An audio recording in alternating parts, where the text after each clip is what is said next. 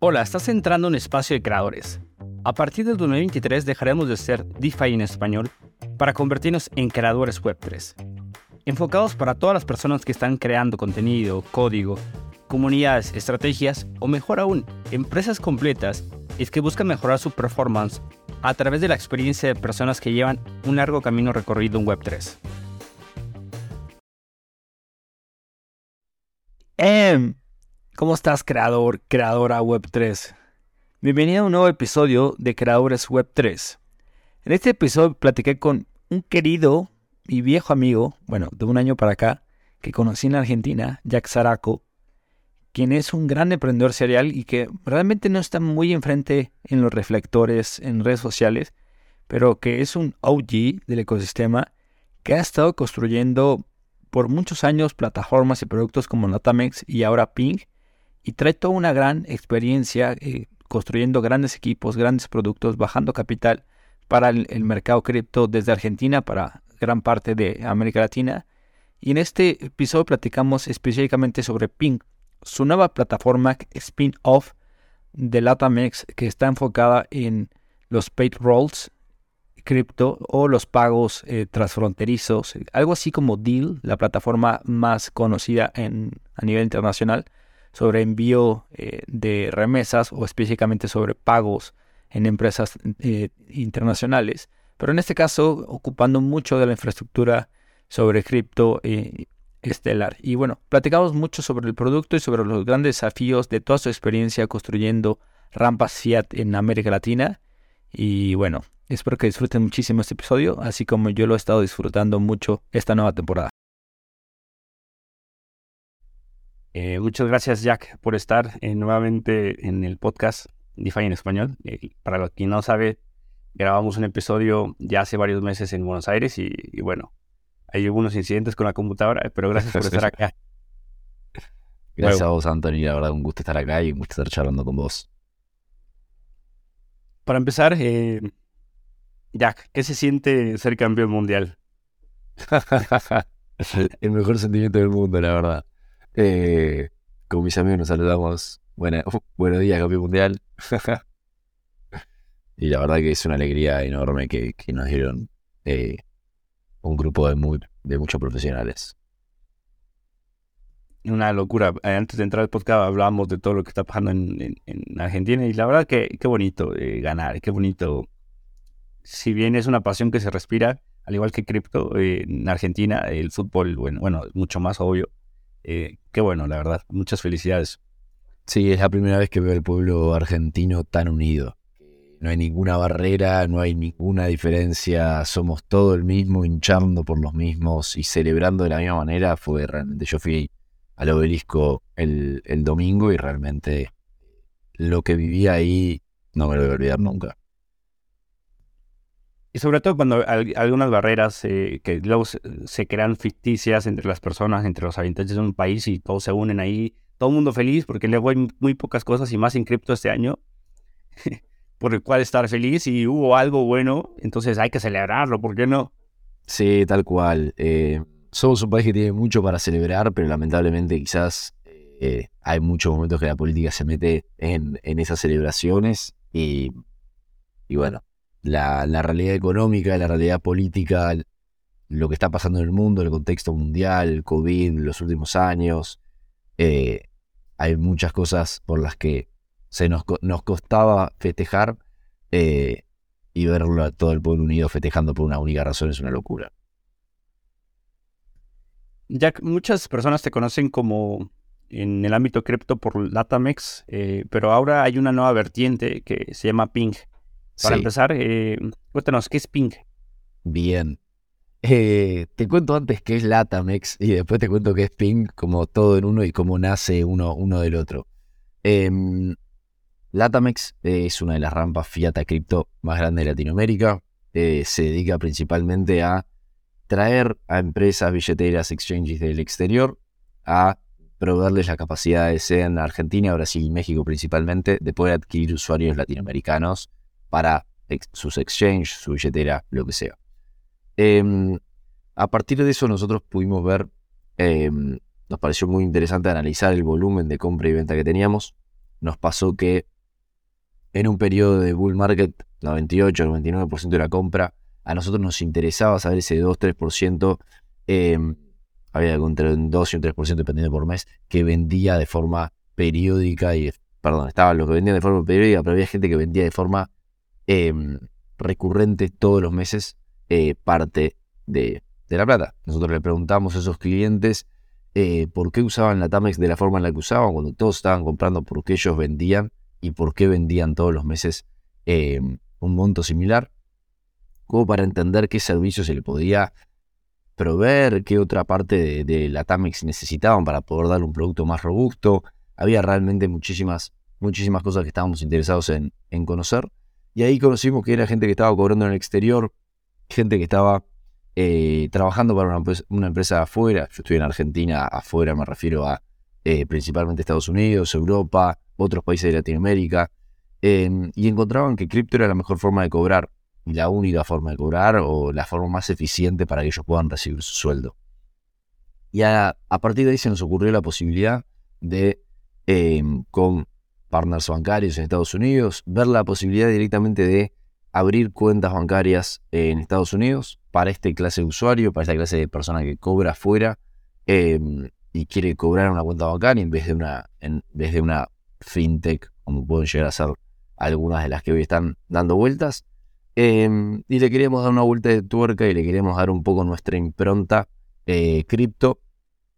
Y le sumamos directamente también la posibilidad de que no solo tengas una cuenta bancaria en Estados Unidos, sino que también tengas a su vez una billetera cripto, eh, principalmente de stablecoins y Bitcoin, Ethereum, un poco las monedas que más nos interesan tener, em, para que cualquier usuario eh, argentino o latinoamericano pueda vender un servicio en el exterior, cobrar eh, su sueldo a, la empresa afuera y poder bajarlo em, como quiera, poder cambiarlo a cripto, poder tener la libertad de poder hacer lo que quiera con, con ese saldo.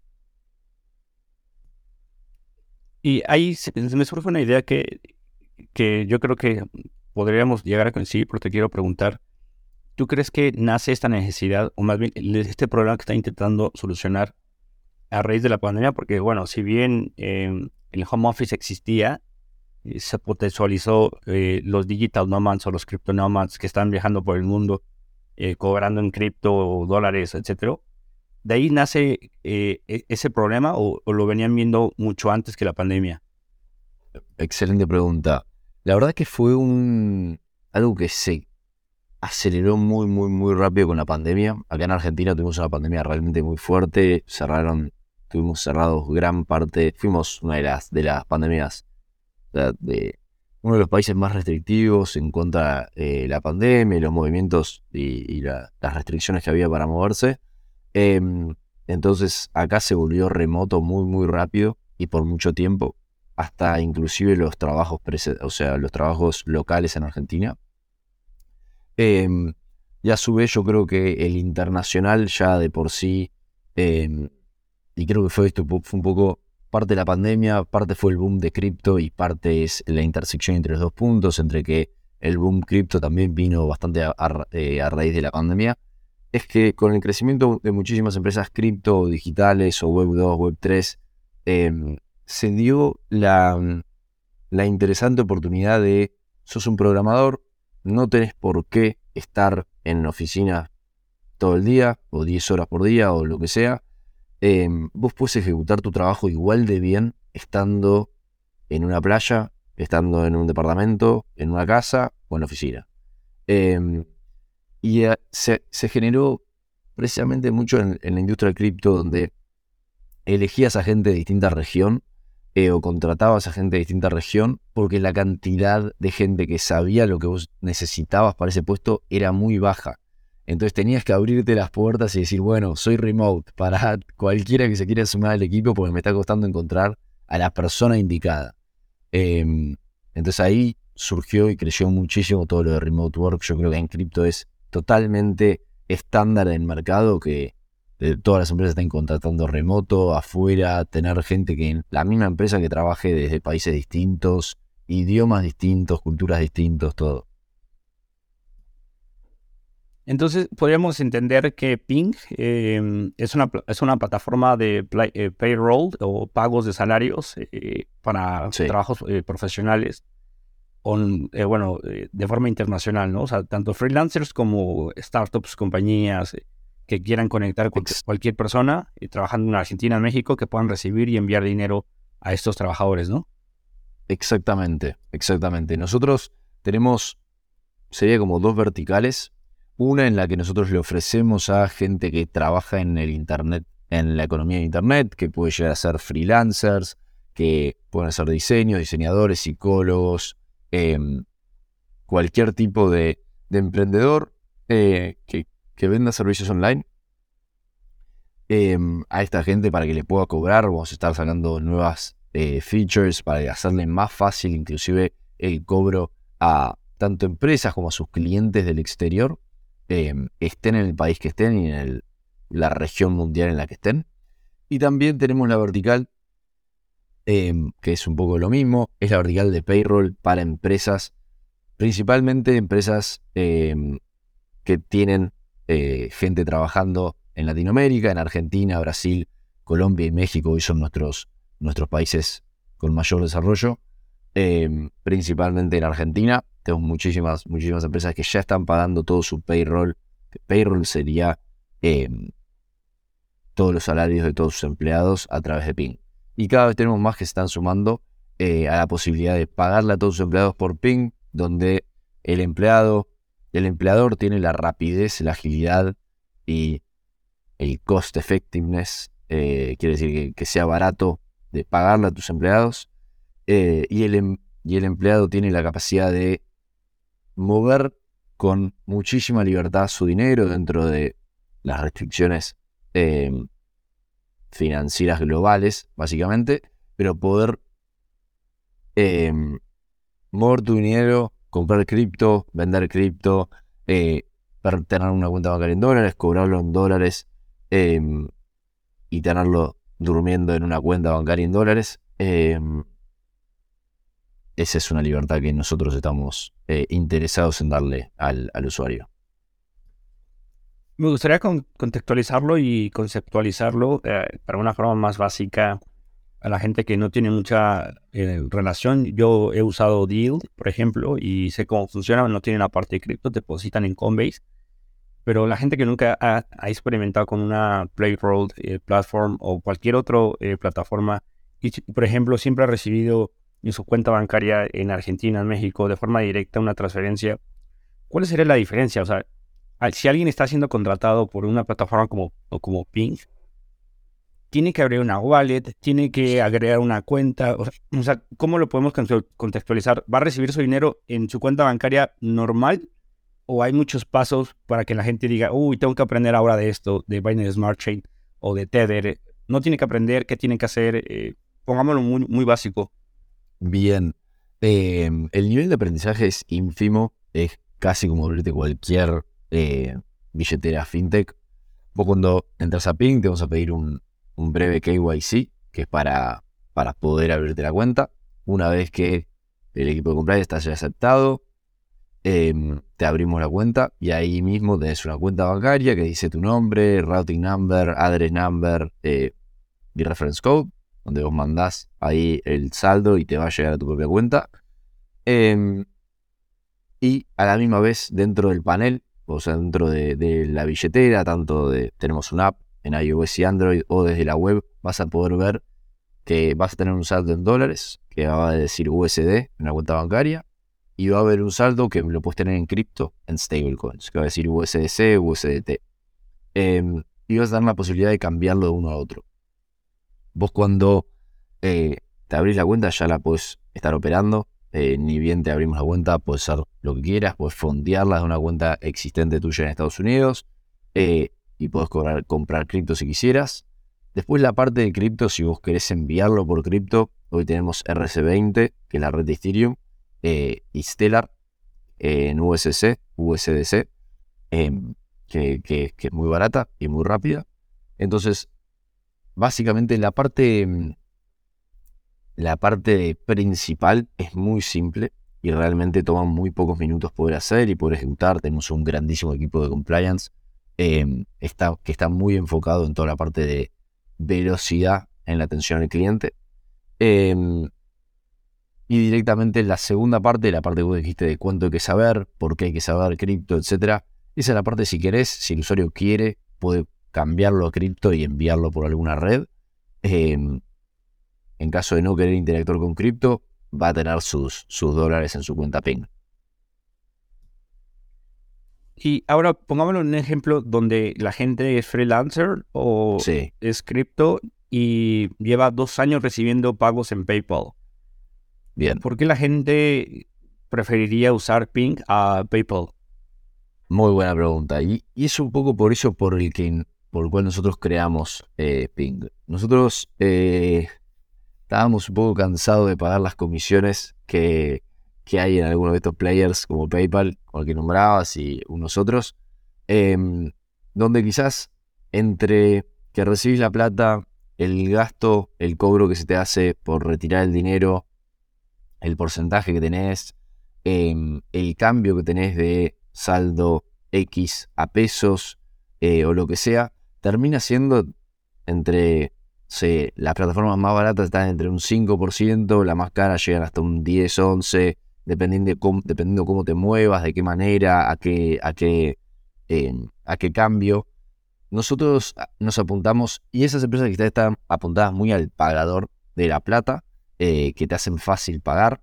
Nosotros también hacemos fácil pagar, pero ponemos directamente el foco en el usuario. Y nuestro foco es en el que el que recibe la plata y el que quiere ser pagado.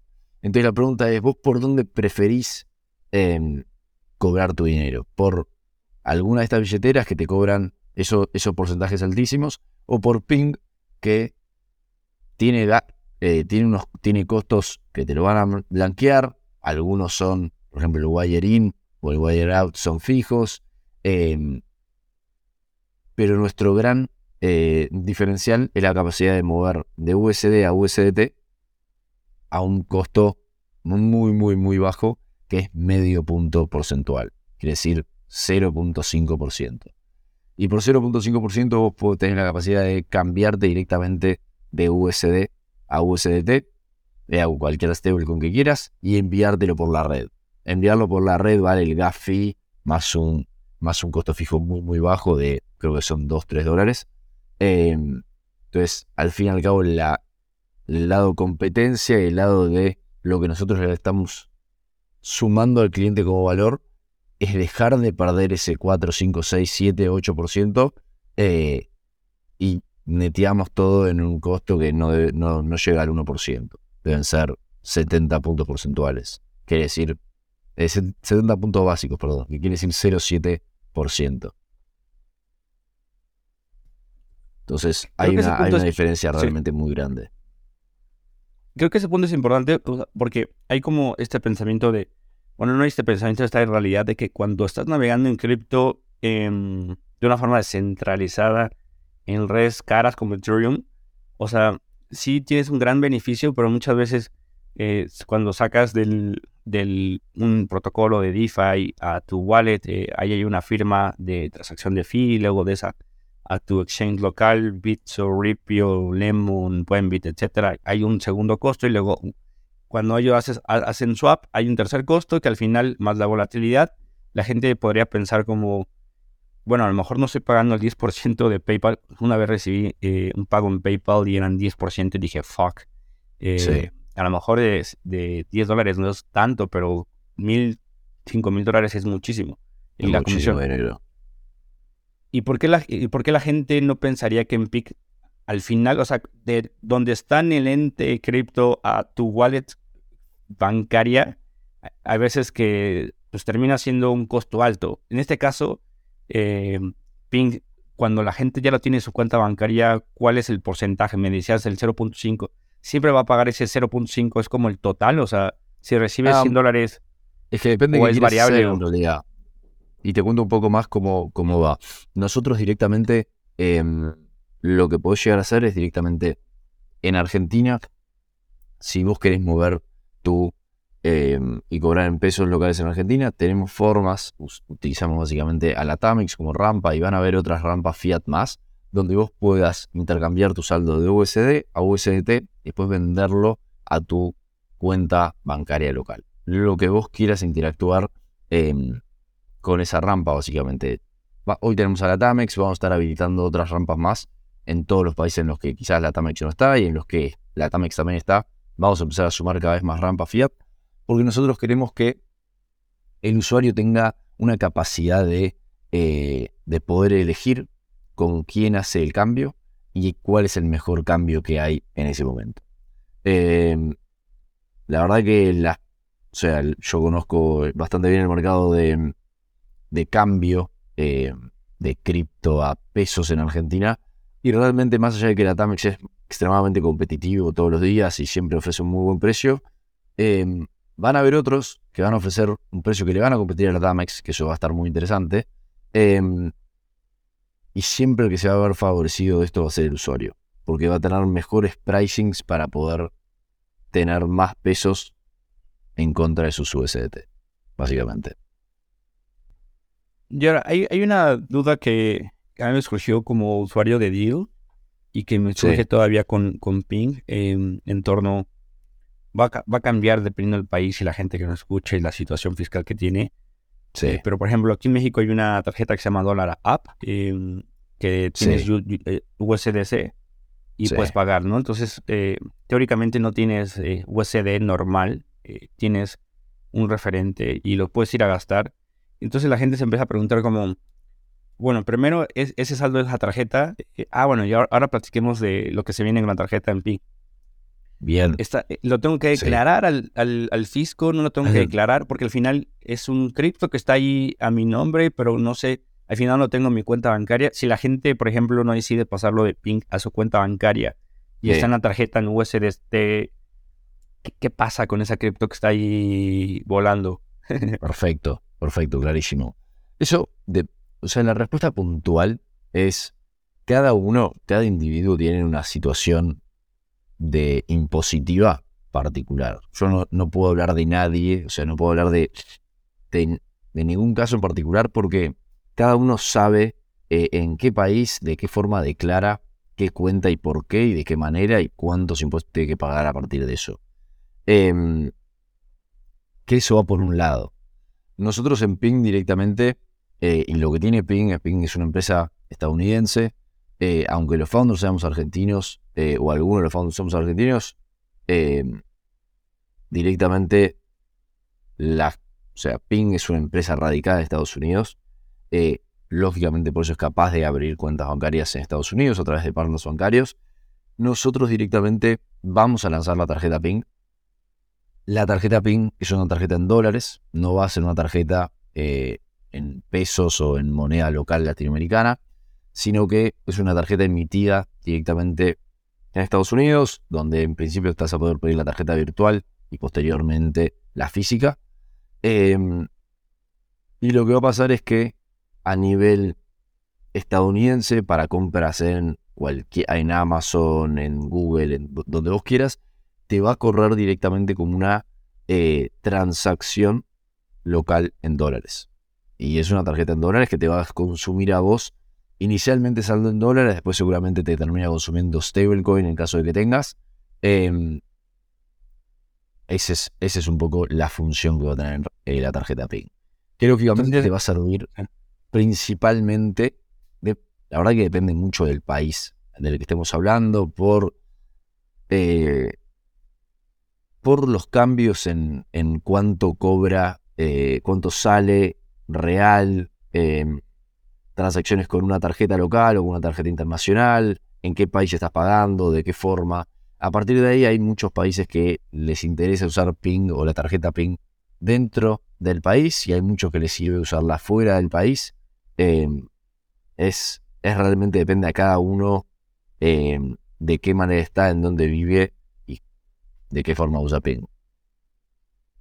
Entonces la gente que nos escucha podría ser como me contrataron en Estados Unidos, la gente usa Ping, eh, yo tengo una cuenta en saldos en, USD, puedo ponerle cuando me pida el Amazon la, el número, eh, todo normal. Exactamente. me lo pido, el Netflix, todo va a correr normal. Y al final em, se está referenciando al precio del dólar. Bueno, más bien, el valor de mi ingreso está en el dólar. Entonces, se mantiene en ese precio y se está consumiendo y, listo. perfecto. La gente puede decidir si lo manda a cripto, si lo, si lo mueve, etc. Exactamente. La gente puede realmente elegir qué servicio pagar y cómo pagar. A mí quizás me pasa em, seguido que quizás te vas de te vas un, viaje de la empresa y quizás tus tarjetas dejan de funcionar, se te traban. Em, la idea es, estas tarjetas internacionales van a andar eh, en Estados Unidos principalmente em, extremadamente bien porque va a ser una tarjeta local.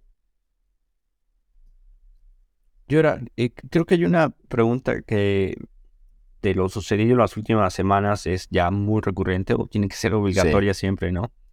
En términos de la integridad de los fondos en cripto, eh, ¿cómo la gente puede estar tranquila que, que esos fondos, eh, bueno, está bien, a lo mejor, ¿qué, pasa si alguien tiene dos, dos sueldos de dos meses en USD y dice, uff, de repente no están. Eh, ¿Cómo podemos hacer que la gente esté tranquila en torno a la integridad de sus fondos en cripto, de sus wallets? Em, en, las cuentas bancarias eh, hay una regulación que está en torno, entonces la gente puede estar más tranquila tal vez. Pero en cripto, ¿cómo les podemos decir que tranquilo, no va a pasar nada? Bien, perfecto. Em, sí, me surgió bastante esa pregunta de los últimos, las últimas semanas y meses. Em, principalmente en la parte bancaria, las cuentas eh, están aseguradas por FDIC, em, que bueno, excelente asegurador de Estados Unidos. Si no me equivoco, creo que es hasta 150 o 250 mil dólares. Que bueno, así es como funciona la regulación local de allá. Y en la parte cripto directamente nosotros tenemos a los mejores proveedores de eh, custodia, que son los que usan, eh, tenía que muchos de los exchanges más grandes, em, en el que realmente toda la industria cripto confía, básicamente. Y estamos muy, muy contentos de cómo ellos operan, con los niveles de seguridad que se operan. Y de vuelta, nosotros no, nunca, no vamos a manejar fondos de los usuarios como hicieron algunos de, los, exchanges en los últimos meses y años. Eh, nuestro incentivo no es ese, sino que nuestro incentivo es poder otorgarle al usuario eh, la capacidad eh, de tener una cuenta fuera de Estados Unidos y poder cobrar su sueldo por ahí. Claro, la infraestructura y, obviamente el, revenue fee, bueno, el modelo funciona a través del revenue fee, ¿no? Que va a ser mucho más, al final del día, mucho más barato que los que acabamos de platicar en la infraestructura normal. Eh, por ahí lo dejamos pendiente, pero ¿Cómo, va a ser el tema de la, de la, de la tarjeta? Eh, así como lo platicamos, ¿es cómo va a funcionar? O cuéntanos un poquito. Sí, va a funcionar exactamente como, como les dije.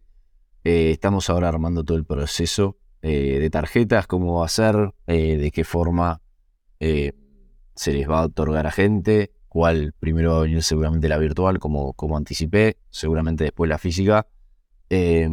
Todos siempre me preguntan cuál va a ser el costo de la tarjeta, cuáles van a ser los, costos de retiro. Eso todavía no lo tenemos totalmente mapeado, pero está, está viniendo. Em, a mí lo que me pasa es, yo quiero que la tarjeta se use. Lo que pasa mucho, quizás yo como usuario, y lo siento, lo hago, y también es un poco lo que quiero desincentivar, es el pedir la tarjeta porque sí. Eh, pedir la tarjeta y después no usarla, es un poco lo que nosotros queremos obviar. eh, por eso es que las virtuales, eh, si quieres pedirla, no cambia, pero la física, pensás que se te tiene que enviar a la casa, el costo de impresión, el costo de... tienen unos costos asociados bastante grandes. Em, así que bueno, inicialmente seguramente la virtual sea gratis y estamos viendo cómo promocionábamos, qué promociones dábamos o de qué forma uno pueda llegar a acceder a la tarjeta física. Sí, creo que es una buena pregunta. Yo una vez platicaba como, eh, no me acuerdo quién, le contaba la historia del Dollar App y me decía como, ¿por qué prefieres eh, tal banco a Dollar App, no?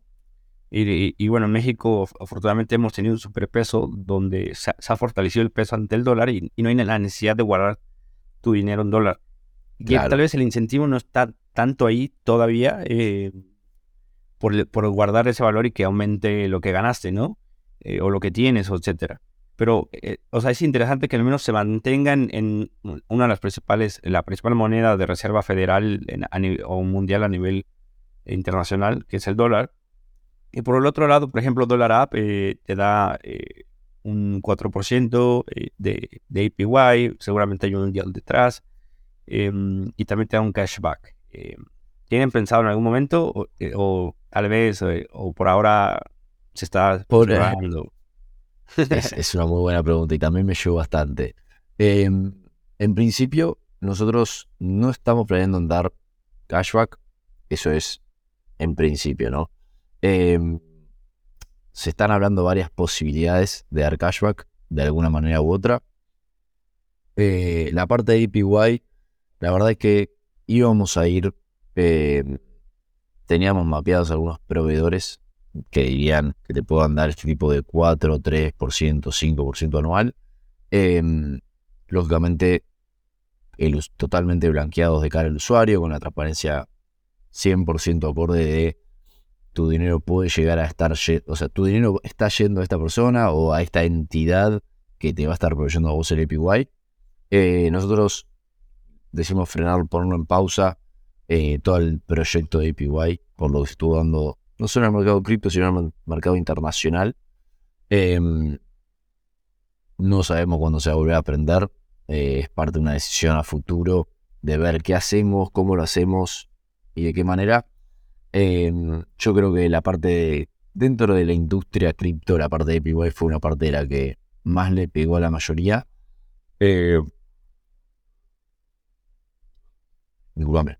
Porque, nada, con la caída en una a principio del año, con la parte de APY, eh, fue un tema bastante caliente.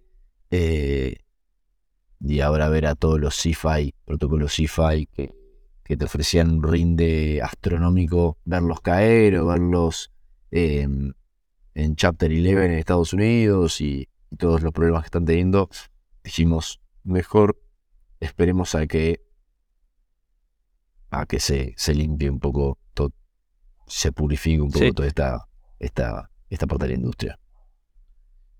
Que también al final la gente poco a poco se ha dado cuenta que el cashback eh, no es natural, ¿no? O sea, a lo que me refiero es, es un gasto de marketing eh, que las plataformas eh, absorben para que el usuario se mantenga y es un, es un costo de retención, ¿no?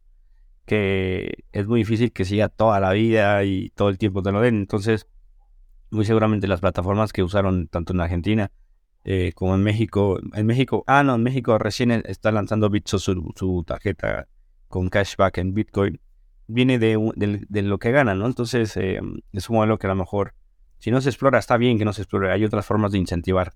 es que lo que pasa es que, la gente lo... Lo que, lo que termina pasando es que el cashback termina siendo parte de marketing. Entonces, em, termina siendo parte del costo de adquisición del usuario porque yo te doy cashback.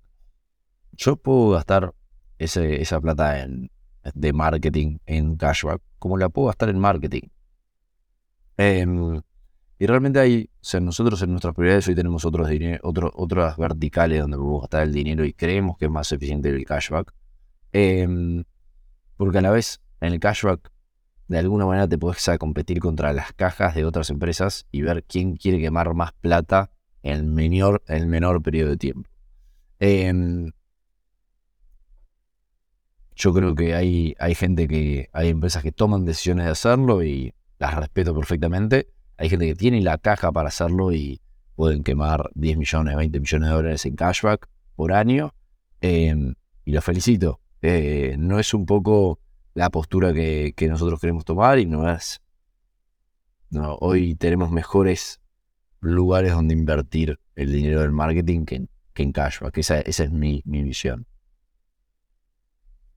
Claro, que, que, yo creo que si solucionas bien un problema, que este problema que estamos planteando es que la gente trabaja en alguna parte y hoy en día las opciones son sumamente bajas y costosas de recibir dinero, a pesar de que estamos en pleno 2022 y puedes mandar un meme por segundo, eh, no puedes enviar dinero tan fácil o tan barato en un trabajo. Entonces, eh, creo que si realmente solucionas ese problema de una forma nítida y real, eh, ahí está el valor. O sea, a lo mejor no vas a tener que de repente te paraste un día y tienes el más 20% de tu salario, porque eso no existe. Eh, pero bueno, el, programa real resuelto es de muchísimo valor, ¿no? Que, no hay que buscarle muchos añadidos que no existen. Entonces, nosotros creemos que mucho del cashback también es para diferenciarte de otros, por lo general, no sé, acá pasó en Argentina, que el cashback lo utiliza mucho una billetera o una empresa de cripto que está entrando al mercado o quiere penetrar. Entonces, básicamente usa en vez de campaña de marketing es yo te doy más que el de al lado. Em, y esa carrera, el único que se ve favorecido es el usuario que usa un mes una tarjeta, el otro mes usa la otra, eh, y a partir de quién es el que más le dé, ve por cuál va y cuánto usa. Entonces, em, nada, al fin y al cabo, yo no, no lo veo como un plan a largo plazo eso. Y bueno, y menos si el valor que estás agregando al, al, al producto es real. Al, perdón, el valor que le estás agregando al cliente es real. Claro, es muy, muy perfectamente diferenciado, ¿no? Si a lo mejor eres exactamente las mismas criptomonedas con exactamente lo mismo, pues hay que agregarle un, dígito más al, cashback. Y Exactamente. vienen de la diferencia, vienen de construir Latamex y con una gran experiencia desarrollar las rampas Fiat off on ramp. ¿Cuáles son los principales desafíos que ven eh, para que la gente pueda tener una infraestructura y puedan romper todas esas fricciones? Y, y que al final del día la gente lo sienta como si me enviara de Estados Unidos, en Wisconsin o donde sea, a mi ciudad. O sea, como si alguien me enviara dinero estando en la calle aquí al lado de México. O sea, ¿cómo, cómo ven los desafíos para que la, experiencia sea completamente igual? Eh, y que creo que eso ofrece cripto para que la gente lo pueda entender. Eh, ¿Cuáles son los desafíos de construir una infraestructura fiat cripto? Bien, perfecto. Nosotros directamente creando la Tamex, eh, donde más recursos, tiempo, capacidad humana eh, fue invertido era en generar los riles bancarios, la infraestructura bancaria en cada país. Nosotros em, somos capaces de hacer eso porque nos dedicamos a eso, la Tamex se dedica a eso, y que, es muy ineficiente hacerlo si sos una billetera y quieres ir por estos mercados. Eh, porque el tiempo que te toma, el dinero que te toma y las capacidades locales, las conexiones locales y las relaciones realmente toman mucho tiempo. Eh, entonces nosotros como le acortamos un poco ese camino a eh, cualquier billetera, exchange o empresa que quiera penetrar Latinoamérica. Em, eso sería un poco del lado de la Tamex las mayores dificultades o donde más los recursos se invierten, sería básicamente. Lógicamente la parte técnica ni hablar, eh, pero bueno, fuera de lo común sería eso. Y bueno, para eh, ir finalizando el podcast, eh, me gusta Pink por el hecho de encontrar otra arista de las criptomonedas que no es únicamente comprar y vender cripto como mercancía trading o especulación o acumular el valor en el tiempo a través de un APY o el interés compuesto en DeFi, al final es útil. Eh, está funcionando para que la gente lo envíe y lo reciba en un país a otro. Y eso es mucho de lo porque nace cripto, ¿no? O sea, intuitivamente la gente podría pensar que Pink tendría que haber nacido hace 10 años porque es, una gran solución, pero existen estos programas que acabamos de hablar de fiat, cripto, cripto y no es tan fácil. En todo este em, bagaje que has tenido en Datamex y ahora en Ping, que es en realmente encontrarte con la realidad más allá de la ideología. ¿Qué idea has dejado de creer en cripto con toda la experiencia que tienes, con la realidad que has visto uno a uno? Eh, ¿Qué idea que tenías antes dejaste de creer? Eh, muy buena pregunta. Eh, es para pensarlo, la verdad. Que yo dejé de creer en que mm, el hype es por algo. Muchas veces el hype no solamente es totalmente creado, sino que es por gente, que es por mucha gente quizás son influencers, pueden tener 5.000, 10.000 seguidores, pero ellos no son, no entienden cómo funciona. Em, y hay veces que mueven a otros para hacer creer que sí funciona, cuando todos creen que sí. Y muchas veces es, es preferible ir uno, o sea, siempre más que preferible, es ir a ver uno, averiguar y realmente intentar entenderlo. Y si no lo entendés, eh, intenta tres veces entenderlo. Y si ya la cuarta no entendés, es porque tu plata no debería estar ahí. Em, y si hay algo que no te cierra, es porque tu plata no debería estar ahí. Em, eso es por un lado una, de las cosas que más, me llama la atención. Y la otra te diría que es, el usuario siempre tiene la razón. En el sentido de que el usuario te puede usar, vos puedes lanzar un producto al mercado em, y el usuario te va a usar como a él le sirve tu producto no como vos ideaste el producto para tu usuario. Y a nosotros nos pasa, yo creo que nosotros de forma activa a partir de esto escuchamos mucho a los usuarios, vemos mucho cómo lo usan, usan las plataformas eh, y vemos cómo le podemos ofrecer un servicio superior al que le estamos ofreciendo día a día. Em, y en el caso de Ping puntual, viene, Ping se crea a partir de escuchar al usuario, eh, al usuario de la Tamex.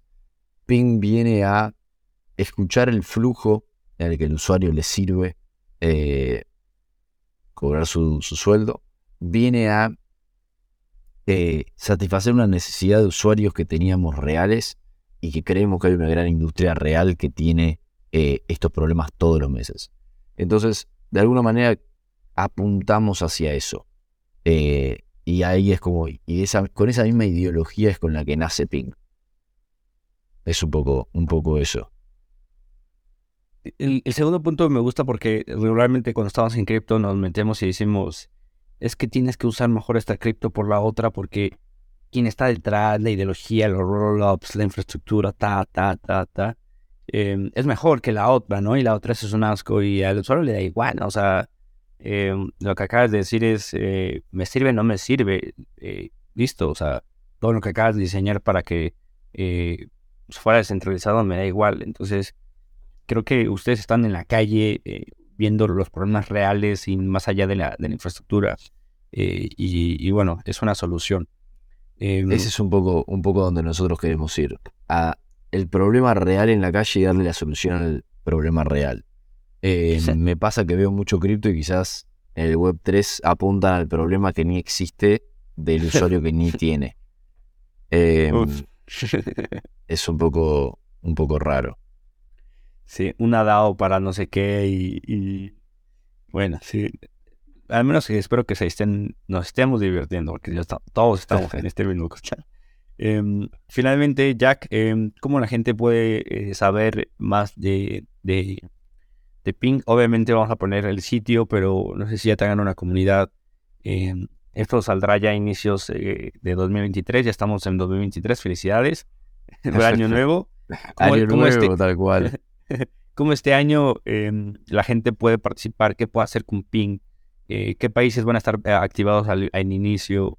Eh, cuéntanos un poquito como la, relación de los usuarios que nos escuchan con Ping. Bien. Em, vamos a estar en estamos y vamos a estar en Argentina, Brasil, México, Colombia y Chile. Em, seguramente estemos sumando algunos más a esa lista. Idealmente vamos a estar la tarjeta a principios de, 2023, seguramente cerca de más mayo, eh, más mediados, casi principios, abril-mayo. Em, a nosotros nos pueden encontrar en letsping.com, em, también en Instagram eh, o en Twitter.